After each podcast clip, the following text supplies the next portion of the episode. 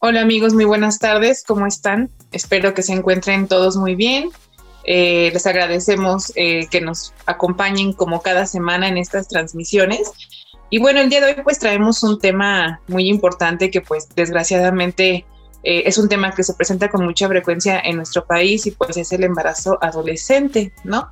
Eh, vemos que hay muchas eh, jóvenes que se embarazan a edades muy tempranas y obviamente pues esta trae una serie de repercusiones, no nada más a nivel físico, puesto que su cuerpo aún no se encuentra en condiciones para dar justamente vida a otra persona, sin embargo, eh, también trae repercusiones de tipo psicológico, de tipo social, de tipo familiar, incluso pues de tipo escolar, ¿no? Hay quienes tienen que abandonar justamente la escuela, eh, quienes les genera un cambio totalmente pues en su vida, ¿no?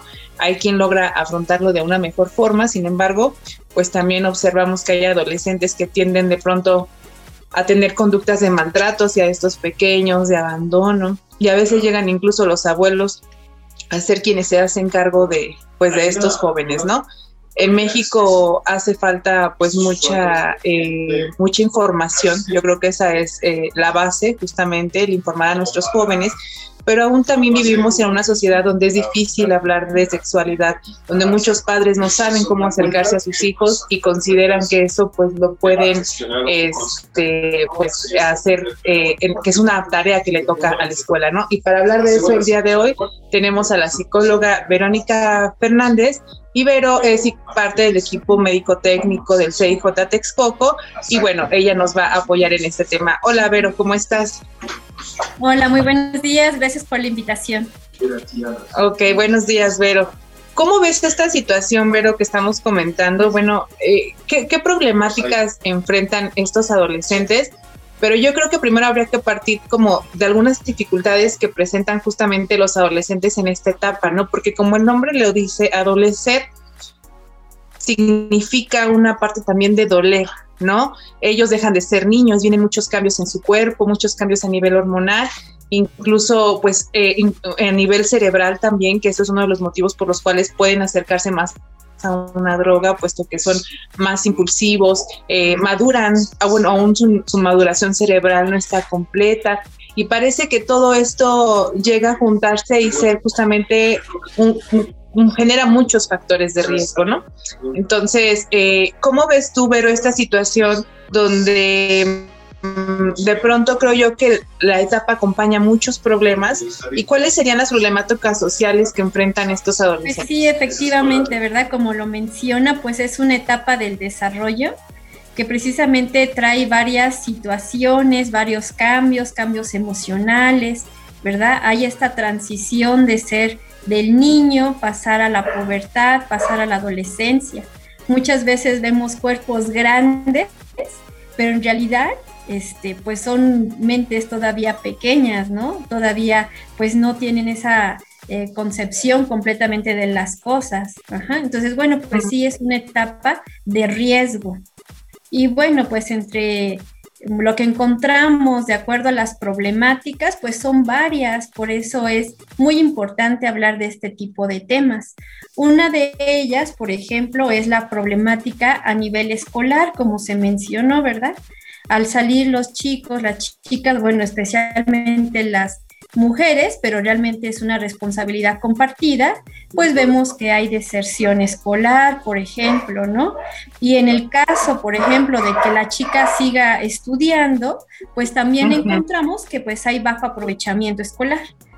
Ese es uno de ellos. Pero bueno, también encontramos, por ejemplo, una problemática en el sector salud. ¿Por qué? Esto es una cuestión de salud, ¿sí? Es una cuestión de salud pública, puesto que pues eh, se arriesga la vida de la madre, pero también del menor. Y bueno, pues también encontramos a su vez, ¿no? Algo que pareciera separado, pero en realidad va ligado, es una problemática económica porque notamos que esto pues es algo meramente social y conlleva a su vez la pobreza, pobreza extrema. Sí, justamente eh, como es una serie de, problemas que se van como acarreando. Efectivamente hablas de un problema de salud pública, pero creo que, no sé tú qué piensas, Vero, pero que es bien importante que empecemos a atacar este problema no nada más desde, justamente desde las instituciones, ¿no? sino más bien desde casa, en cómo vamos a informar, qué les vamos a decir. Muchas veces los padres de familia confunden o, consideran que si les hablan de sexualidad a sus hijos, es como abrirles la puerta a esta situación, ¿no? Y bueno, em, en México la edad promedio para iniciar vidas sexuales es alrededor de los 14 años, ¿no? Entonces, nosotras eh, lo hemos visto en el trabajo, este, pues diario, donde los jóvenes te cuentan que, bueno, llegan a experimentar en, en las fiestas, a veces bajo el efecto del alcohol, sí, que obviamente también este tipo de sustancias inhibe eh, la parte prefrontal del cerebro en los adolescentes y los hace muy impulsivos. ¿Qué pasa? Primero actúan y después piensan. Por eso los pone en riesgo, por ejemplo, cuando salen a una fiesta, ¿sí? Y no nada más de un embarazo, no vero, sino también de adquirir alguna enfermedad de transmisión sexual. Eh, yo creo que el papel de nosotros los padres es fundamental, pero para eso nosotros ya debemos de haber trabajado incluso nuestra sexualidad, ¿no? El cómo le vamos a hablar, porque si yo le hablo con pena, si yo le hablo con miedo, pues obviamente este adolescente tampoco se va a atrever a preguntar, ¿no? Obviamente eh, hay cosas a lo mejor que tal vez cada papá le cueste trabajo, sin embargo, puede asistir a pedir apoyo, ¿no? Por ejemplo, con nosotros se podría acercar para orientación, hay módulos de medicina preventiva y, planificación en las clínicas, donde también les pueden hablar acerca de las enfermedades de transmisión sexual y bueno, cómo eh, enseñarlos justamente, incluso hasta prevenir un abuso sexual, ¿no? Cómo enseñarles que nadie puede obligarte a tener relaciones sexuales. Incluso ese es otro tema, ¿no, Vero? Porque muchos de los adolescentes optan por iniciar una vida sexual eh, como por esta parte... Eh, de, de, justamente como de replicar lo que otros adolescentes hacen, ¿no? A como ya empiezan a escuchar que los demás ya lo hicieron, a lo mejor ellos también lo hacen por alguna presión de los amigos o por sentirse parte de algo. Y este es un tema que también nosotros como padres debemos de trabajar y que va, no sé tú qué pienses, Vero, pero muy relacionado con el autoestima de nuestros hijos. Si ellos saben lo que valen, si ellos saben lo que sienten, pues muy difícilmente van a ceder a presiones. Pero ¿qué pasa eh, y no nada más se da para el embarazo, sino incluso también para el inicio, eh, para consumir alguna droga. ¿Qué pasa si a lo mejor el grupo de pares, que es el grupo de amigos, empieza a hacer cierta presión? Pues esto, y, y, lo vemos desde un adolescente con autoestima baja, va a ser muy probable que acepte alguna conducta de riesgo con tal de sentirse parte de algo, ¿no, Vero? Así es, bueno, es que es una problemática que contiene muchos factores. De hecho, mire, quisiera compartir una, un dato que tengo aquí muy interesante, por cierto, y es que se ha reportado que hasta tres cuartas partes de los embarazos adolescentes ocurren en un contexto de consumo de alcohol y de otras sustancias. Y esto es precisamente porque posibilita, ¿verdad?, que haya una medida, unas medidas, eh, ya no toman las medidas de protección contra el embarazo y contra enfermedades venéreas. Ajá, así es. Y, bueno, ¿no? Ahorita este, lo vemos desde una parte física, como bien comentas, Vero, imagínense eh, adquirir VIH, por ejemplo, ¿no? O sífilis, o incluso el mismo papiloma, ¿no? Que es un virus muy expuesto. Sin embargo, imagínense adquirirlo a estas edades tan tempranas. Eh, por eso es importante abordar la sexualidad, pero desde una parte meramente, pues, informativa, ¿no?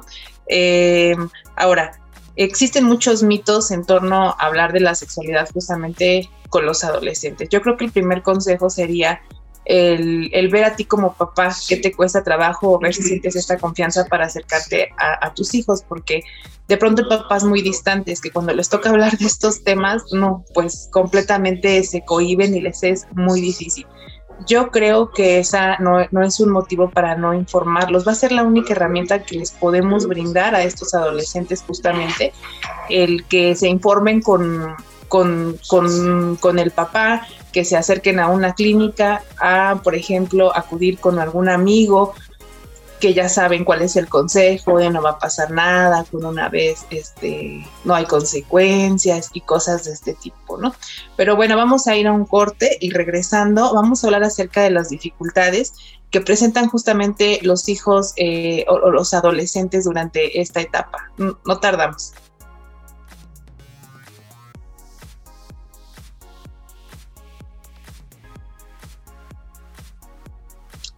Bueno, pues ya regresamos y damos la bienvenida a la licenciada Magda Ramos, que como siempre está con nosotros. Bienvenida, Magdis, en este segundo bloque. Y bueno, vamos a seguir retomando eh, la parte de, nos quedamos en qué dificultades presentan los hijos de padres adolescentes. Eh, obviamente no es lo mismo eh, criar a un hijo en una edad, digamos, donde adquiriste cierta estabilidad económica, tal vez emocional también, ¿no? Porque esa es la otra parte como padres, pues sí tenemos que prepararnos emocionalmente para criar de otro ser humano. Sin embargo, partiendo de todas estas problemáticas que tienen los adolescentes, que ya hablamos que no están preparados físicamente, emocionalmente, emocionalmente incluso de manera hormonal, pues son todo un mar de emociones, ¿no? lloran ahorita, ríen dos minutos más tarde, te dicen que eres el peor padre, sienten que nadie los quiere y de pronto se sienten muy amados y de pronto tú como papá ya no sabes ni para dónde. Es todo un mar de emociones. Imagínense un embarazo en esta etapa, ¿no? ¿Qué características, Vero, pueden tener los hijos de, de estos padres adolescentes? Bueno, pues hay características desde físicas hasta emocionales. Una de ellas, por ejemplo, puede ser el bajo peso al nacer. Ajá. Eh, hay mayor posibilidad de mortalidad infantil, ajá, porque bueno, los cuidados de la mamá pues muchas veces no son los más adecuados, tomando en cuenta que también el cuerpo del adolescente pues no se ha desarrollado, no tiene los recursos como tal para poder procrear otra vida.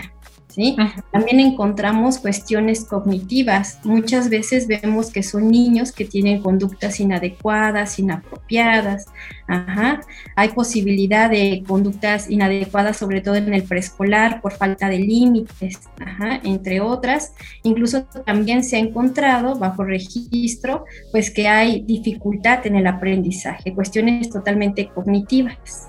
¿sí? Estos son como los más sobresalientes.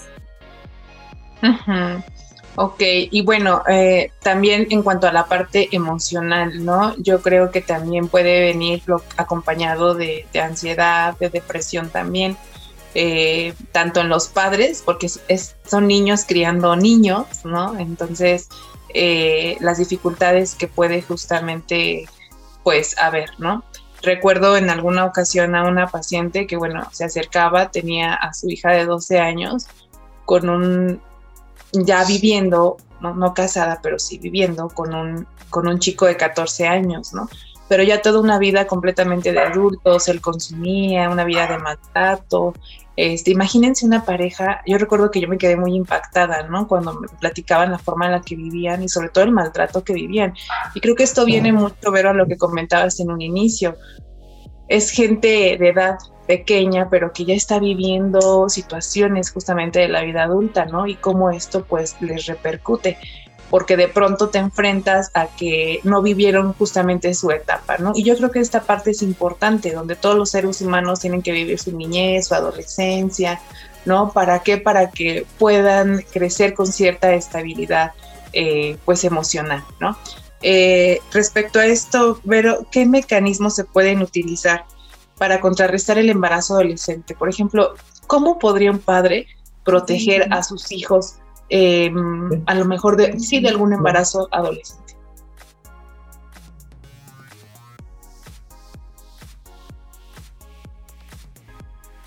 Bueno, creo que se nos pasmó Vero.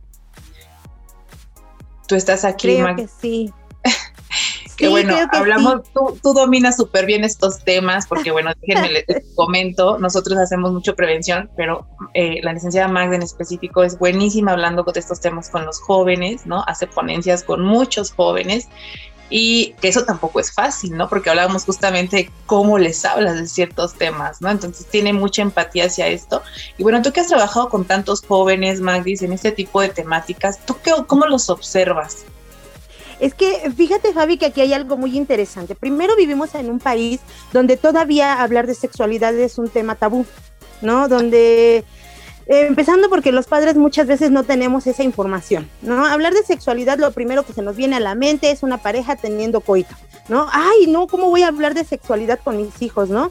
Eh, ¿Por qué? Porque precisamente no tenemos esa información, ¿no? Cuando hablamos de sexo, decimos, ahorita no, entonces, pues no, no va por ahí, ¿no? O sea, hablar de sexo es primero hablar de las características físicas, biológicas. Sexo es lo que te define a ti como hombre o como mujer. Y, finalmente, desde ahí empezar a quitarnos todos estos tabús, porque precisamente lo que decían en un principio, ¿no? Muchas de las problemáticas sociales a las que se enfrentan los jóvenes es primero esa, que vivimos en un país donde no hay una cultura de la sexualidad. Segundo, muchas veces los programas que, que nos bombardean a través de la televisión, a través de las diferentes plataformas, las series, todo este tipo de, información que muchas veces les llega a los jóvenes, pues no siempre es la, adecuada, ¿no? Muchas veces hablan de una sexualidad libre, ¿no? De tener la libertad de elegir sobre tu cuerpo, sobre lo que tú quieres hacer eh, en la edad que tú quieras hacerlo y como que no pasa nada, ¿no? Vemos que muchas veces en este tipo de, en muchos programas, en muchas series, novelas y demás, pues hablan de, de este tema ya, entre comillas, yo te lo pondría como muy abierto, ¿no?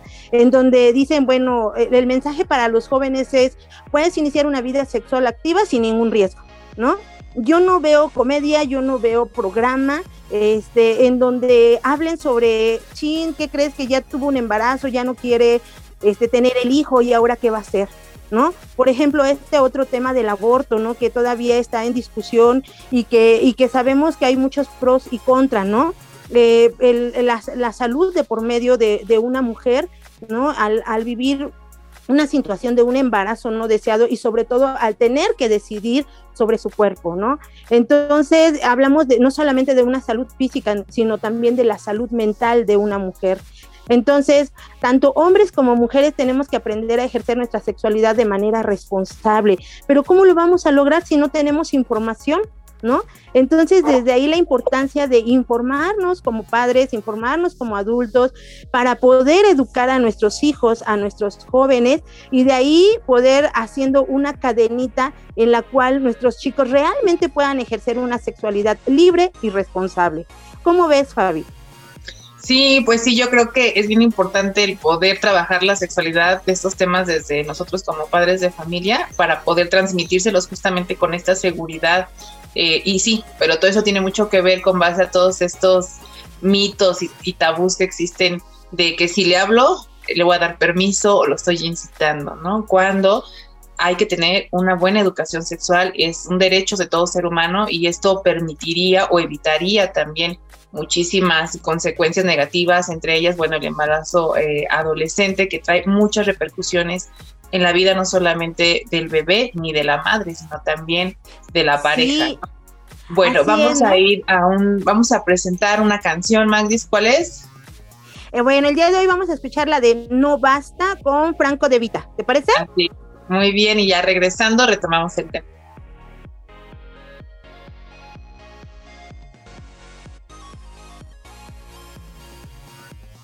Bueno, pues ya estamos de regreso y como decíamos ahorita, ¿no? Muchas veces otros medios eh, son los que educan a nuestros jóvenes en cuanto a lo que es la sexualidad, ¿no? Hablamos de televisión, internet, eh, inclusive los amigos, ¿no? Eh, revistas, no sé, buscan, los adolescentes siempre van a buscar información como sea, por donde sea y con quien sea, ¿no? Para poder saber qué, qué onda con este rollo de la sexualidad. Pero qué mejor que eh, pues nosotros como adultos podamos informar. Y bueno, aquí eh, lo que me gustaría que retomáramos ahorita del bloque pasado es, ver algunos mecanismos que se puedan utilizar para contrarrestar el embarazo en los adolescentes, como cuáles podríamos mencionar. Bueno, pues como se mencionó, ¿verdad? Algo muy importante es la comunicación asertiva, una comunicación sincera con ellos, sin tabús, sin límites, de una manera muy, muy cordial y de acuerdo a su educación, de acuerdo también a su desarrollo, a su etapa de desarrollo. Pero la comunicación pues siempre va a ser algo muy importante. La educación, la educación partiendo desde el hogar, sí, pero también lo puede, puede apoyarla la cuestión, por ejemplo, de la escuela, las clínicas e instituciones, por ejemplo, hay clínicas instituciones amigas, ¿no? Que permiten precisamente ese acercamiento de la población, en este caso adolescente. y brindarles la información correcta, porque en muchas ocasiones ese es uno de los problemas, ¿no? Que tienen educación, la información, pero no es precisamente la correcta, porque la buscan con otros iguales a ellos. Así es. Y bueno, em, pues yo creo que ya para ir cerrando, porque es este último bloque, eh, yo creo que podremos ir haciendo como un resumen. Y punto número uno, pues es justamente el que tú como padre de familia no pierdas esta comunicación con tus hijos. Claro que es algo que se va forjando no de la noche a la mañana, sobre todo cuando queremos hablar de estos temas, que deberíamos aparte de verlos como muy naturales, ¿no? Es eh, e incluso va desde cómo a los genitales, por ejemplo, se les pone ciertos eh, sobrenombres y cosas, porque ni siquiera la gente se atreve a mencionarlos, ¿no? Cuando es como decir, no sé, pene es como decir brazo, ¿no? Pues es una parte del cuerpo, pero desde ahí viene a veces hasta como estos temas que no se tocan, eh, o, eh, o, palabras que parecen fuertes. Sin embargo, tenemos que irnos también normalizando de esta situación para ir rompiendo justamente con estos eh, tabús, ¿no? La comunicación es parte importante, yo les mencionaba hace rato, pero no se va a dar de la noche a la mañana. Eh, si tú tienes hijos en edades eh, todavía pequeños, es importante que fomentes este vínculo, ¿no? Como desde, yendo desde lo general hacia lo particular, ¿no? Desde este saber qué caricaturas le gustan, saber cómo se siente, preguntárselo, acercarnos, abrazarlos, ¿no? Incluso el lenguaje no verbal también es una forma de comunicarnos con ellos, pero a veces eh, hay papás, no sé, en, su práctica clínica que ustedes tienen, también y si coincidan, pero hay veces que los padres ya no saben cómo acercarse, quieren pero no pueden.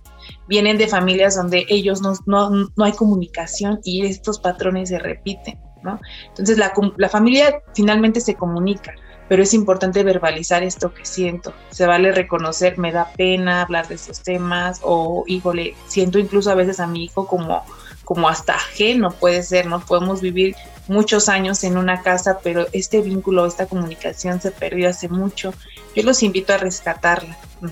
Yo los invito a trabajar en eso poco a poco, a que se vayan informando sobre esos temas también de, de, sexualidad, que les hablen conforme ustedes se sientan a gusto y si creen que les hace falta a ustedes mismos información, porque a lo mejor tampoco saben mucho sobre el tema, acérquense a alguna institución. Nosotros tenemos el área médica que los puede apoyar, tenemos el área de psicología donde también los podemos apoyar y yo creo que se vale pedir ayuda justamente este, eh, pues en un momento oportuno, ¿no? Porque en alguna ocasión escuchaba, eh, si bien un hijo no es un castigo de ninguna forma, pero es algo que te cambia la vida en una etapa adolescente, ¿no? Ya lo veíamos desde físicamente, las implicaciones que tiene, ¿no? Imagínense una niña a los 14, 15 años atravesar, por ejemplo, por un parto normal o incluso por una cesárea, por los cambios que hay, bueno, las que han sido mamás, ¿no? Toda la serie de cambios que a veces no son fáciles vivir en el embarazo los cambios hormonales también,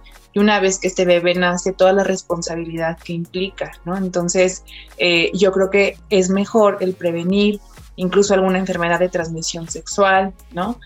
Pero la comunicación yo creo que es, es, base, el cómo me voy a acercar y no nada más para un embarazo adolescente, ya lo veíamos también, te va a prevenir muchos problemas, por ejemplo, de consumo de sustancias, el saber cómo se sienten tus hijos y de alguna forma darle un factor protector para que no recurra en algún momento por imitación, que ya lo veíamos en el primer bloque, tanto acceder a tener una, una vida sexual activa cuando a lo mejor no es momento y a lo mejor a consumir alguna droga, ¿no? ¿Cómo lo ven ustedes?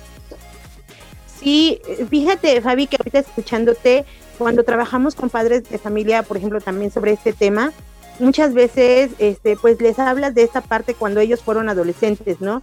Y cuando les dices eh, que ellos por ejemplo, cuando tú recibiste tu primer beso, ¿qué hiciste? ¿Se lo contaste a tu mamá? Pues a lo mejor sí, ¿no? Si había una buena comunicación, fuiste y, oye, mamá, ¿qué crees? Ya tuve mi primer beso, ¿no? Pero a tu mamá no le dijiste, oye, mira, sentí esto, este, me pasó aquello, por, por aquí mi, mi piel se hizo chinita, o sea, no hablas de esta parte, ¿no? ¿Y, ¿Y por qué? Porque precisamente a veces cuando nuestros hijos se acercan a hablarnos sobre estos temas, hasta así de simple, ¿no? Un beso, el primer beso, este, pocos son los adolescentes que se acercan a sus papás y se lo dicen, ¿no? Y sobre todo qué fue lo que sintieron. Ahora imagínense que, que un chico eh, se acerque y hable de sexualidad con sus papás, pues no, es, es todavía más complicado, ¿no? Pero precisamente porque no hay esa reciprocidad, ¿no? De, de, yo también conozco de este tema, yo también quiero platicar contigo sobre lo que sientes, ¿no? ¿Qué, qué, siente tu cuerpo, ¿no? ¿Qué experimenta tu cuerpo, ¿no? ¿Cómo lo vives, ¿sí? Este, sin, sin, sin tener ningún tabú de por medio, ¿no? Entonces, de ahí la importancia de que, pues nos informemos, a lo mejor con personas que realmente nos puedan dar una orientación, ¿no? Porque pues el, el amigo, la amiga te va a decir, no, pues qué, padre, ¿no? ¿Qué, sentí, ¿Qué sentiste? Uy, pues qué chido, pero este, pero nadie mejor que una persona que, te pueda dar una mejor retroalimentación, ¿no? ¿Cómo ves? Sí, la verdad es que sí. Y esto de recordar cuando uno fue adolescente, pues te vuelve más sensible y más empático, ¿no? Eh, y esto te puede ayudar justamente a saber qué piensa un adolescente, cómo se siente, ¿no? A entenderlo un poquito más y tal vez esto, esto pueda como favorecer este vínculo, ¿no, Vero? Así es, la comunicación, ¿sí? la empatía y pues sobre todo también la educación, la educación a nivel eh, o en cuanto a temas sexuales. Ajá. Sí, así es. Eh, bueno, hoy con el acceso de la tecnología, pues la verdad es que tenemos, eh, si no sabemos de un tema, podemos buscar obviamente en páginas este, confiables, ¿no? Científicas también, porque bueno, también donde nos podemos informar, evitando este tipo de, de malinformación también. O yo les decía que, bueno, se pueden acercar también a un lugar como, por ejemplo, las clínicas del IMSS, no necesita ser derechohabiente y el área de, eh, de, de medicina eh, preventiva y planificación los pueden apoyar también, ¿no? Sobre la parte de cómo orientarlos. Nosotros también contamos con grupos de padres, ¿no? Porque eh, donde intentamos justamente favorecer estos vínculos y que como la familia es un factor protector ante muchísimas problemáticas, para ello los invitamos a visitar nuestra página de Facebook, estamos como CIJ Texcoco, y ahí de manera constante se suben todos los cursos que nosotros tenemos, todos son completamente gratuitos y ahorita pues por la pandemia los estamos haciendo mediante plataforma Zoom, ¿no? Bueno, pues yo creo que de nuestra parte es todo, espero que esto les haya sido de utilidad, recuerden que si hay un tema que quieren que tratemos, pues nos pueden este, escribir eh, a cijtexcoco.gov.mx o dejarnos un, un, este, un mensaje en la página de, de, Facebook de la estación y con mucho gusto lo vamos a abordar. Pues bueno, yo me despido, les agradezco mucho habernos acompañado y bueno, si se quieren eh, despedir, Magdis Vero. Claro que sí, pues no, yo agradecerle a Vero por este espacio que nos brindó y pues eh, ojalá y no sea la última vez que hablemos de estos temas, ¿vale? Gracias, Vero. Gracias a ustedes por la invitación. Bueno, hasta luego. Bye. Hasta luego. Bye.